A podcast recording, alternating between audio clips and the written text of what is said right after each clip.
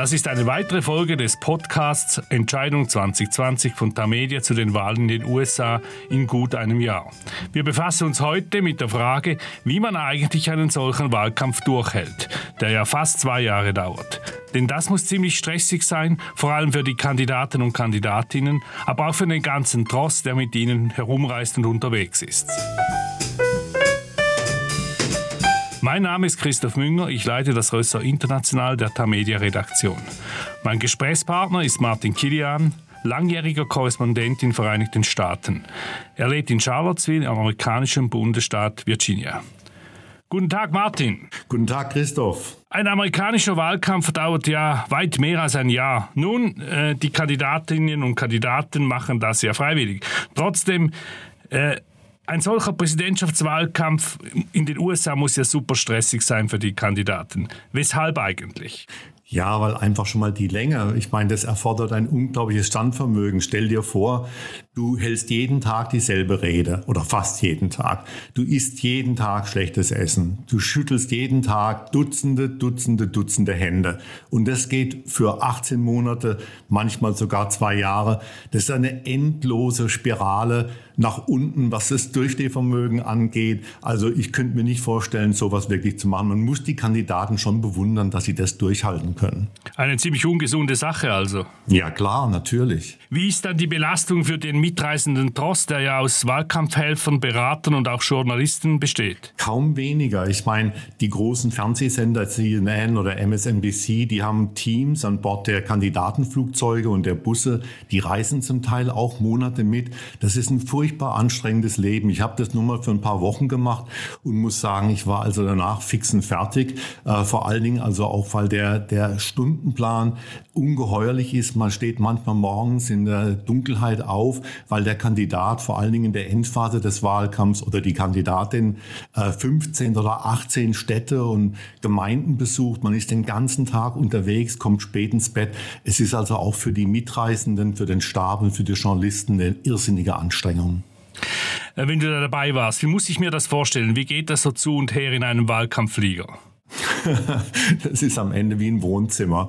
Die Leute richten sich ein und äh, es wird natürlich alle mögliche Schabernack äh, getrieben in den Flugzeugen, in den Bussen. Ähm, aber es ist natürlich totales Chaos. Überall ist Gepäck, überall sind Kabel, überall sind Kameras. Ähm, es sieht also wirklich aus wie auf, einem medialen Schlachtfeld. Und ähm, also ich habe das, wie gesagt, ein paar Wochen lang gemacht, ähm, mehrmals und bin dann jedes Mal, es ist faszinierend, aber ich bin jedes Mal wieder froh gewesen, wenn es vorbei war. Was sind denn das für Flugzeuge, mit denen ihr da unterwegs wart? Hat. das kommt darauf an, wie viel Geld der Kandidat hat. Wenn du ziemlich gut Geld hast, dann hast du einen, guten Jet. Das sind alles Charterflugzeuge. Aber es gibt natürlich auch uralte Mühlen. Äh, 1984 hat Jesse Jackson, der Bürgerrechtler, der sich ja zweimal um die Präsidentschaft beworben hat, der hatte eine uralte Lockheed Electra gechartert und die sind in Gewitter reingekommen beim Landanflug in Dallas. Das Ding ist also hin und her geschoben worden und das war so schlimm, auch für die mitreisenden Medienleute, dass äh, das Flugzeug aus dem Verkehr gezogen wurde. Und als sie in Dallas dann gelandet sind, ist Jackson rausgegangen aus dem Flugzeug, hat sich auf den Boden gekniet und hat den Boden geküsst und hat gesagt, sowas macht er nie mehr. Oder, ähm, Was hast du gemacht, als du da noch lebend angekommen bist? nee, bei dem Flug war ich Gott sei Dank nicht dabei. Aber ich bin äh, äh, später dann mit Michael Dukakis mitgereist und der hatte auch eine kleine Turboprop, die hat er geleast von dem Country Star Charlie Rich und das war also auch ein ziemlich äh, klappriger Flieger. Äh, das ist mittlerweile besser geworden, die Jets sind moderner geworden, aber wie gesagt, also wenn du nicht viel Geld hast, dann musst du halt gucken, dass du ein möglichst billiges Charterangebot kriegst. Donald Trump reist ja mit seinem eigenen Flugzeug, oder? Genau, ja. Mit, also 2016, äh, jetzt kann er im Wahlkampf mit Air Force One reisen. Das ist natürlich eine ganz bequeme Sache.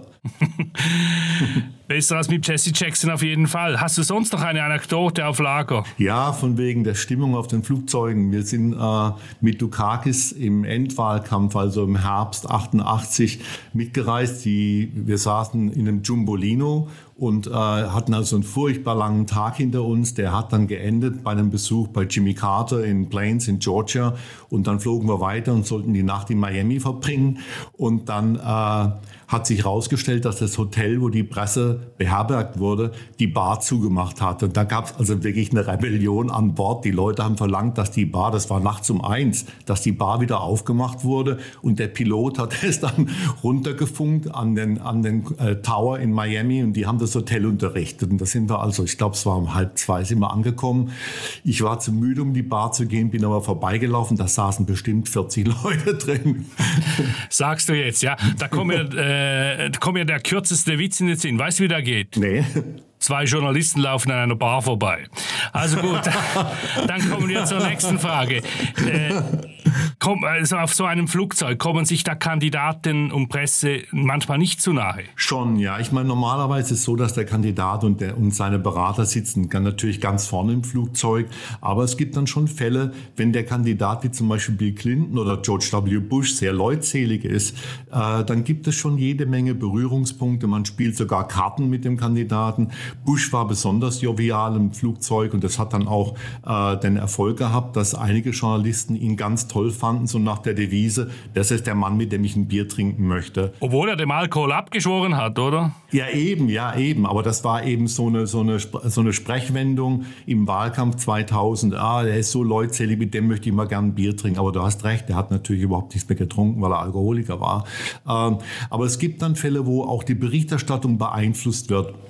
Ich fand bei Bush 2000 war das ein bisschen der Fall, weil Al Gore, sein Gegenkandidat, der Demokrat, der war einfach nicht so leutselig wie Bush. Und das hat sich auch in den Flugzeugen bemerkbar gemacht. Die Distanz zwischen Gore und der Presse war wesentlich größer als die Distanz zwischen Bush und der mitreißenden Presse. Wie schafft man es dann, die kritische Distanz beizubehalten, was ja äh, dem professionellen Anspruch eines Journalisten entsprechen würde? Ja, das kann unter anderem schwierig werden. Ich hatte immer gedacht, dass der mittlerweile doch sehr gute Kolumnist der New York Times, Frank Bruni, dass der 2000 zu nah an äh, George W. Bush dran war. Und das hat sich dann auch in der Berichterstattung der New York Times ein bisschen niedergeschlagen. Also ich fand, da hätte man ein bisschen mehr Distanz haben sollen. Aber normalerweise besteht das Problem nicht in dem großen Umfang, weil die Kandidaten einfach schon darauf achten, dass sie eine Privatsphäre an Bord der Flugzeuge und der Busse haben. Also das ist schon abgetrennt und äh, es wird darauf geachtet, dass die Kandidaten auch zur Ruhe kommen. Ich meine, natürlich brauchen sie das auch nach all den Reden und Händeschütteln und so weiter und so fort. Wie erschöpft sind die Kandidaten, wenn dann Anfang November 2020 endlich gewählt wird? Tja, die sind fix und fertig. Ich meine, das kann man nicht anders sagen. Man hat es ja im Wahlkampf 2016 gesehen, die Schwächeanfälle von Hillary Clinton. Ich meine, man muss sich das wirklich mal vorstellen. In den letzten Wochen zum Teil 20 Ereignisse am Tag. Du hetzt in einem Flugzeug quer übers Land. Du gehst dahin, wo deine Berater sagen, ah, hier hast du noch eine Chance, hier kannst du noch Wähler gewinnen. Du landest nachts auf irgendwelchen kleinen Flughäfen.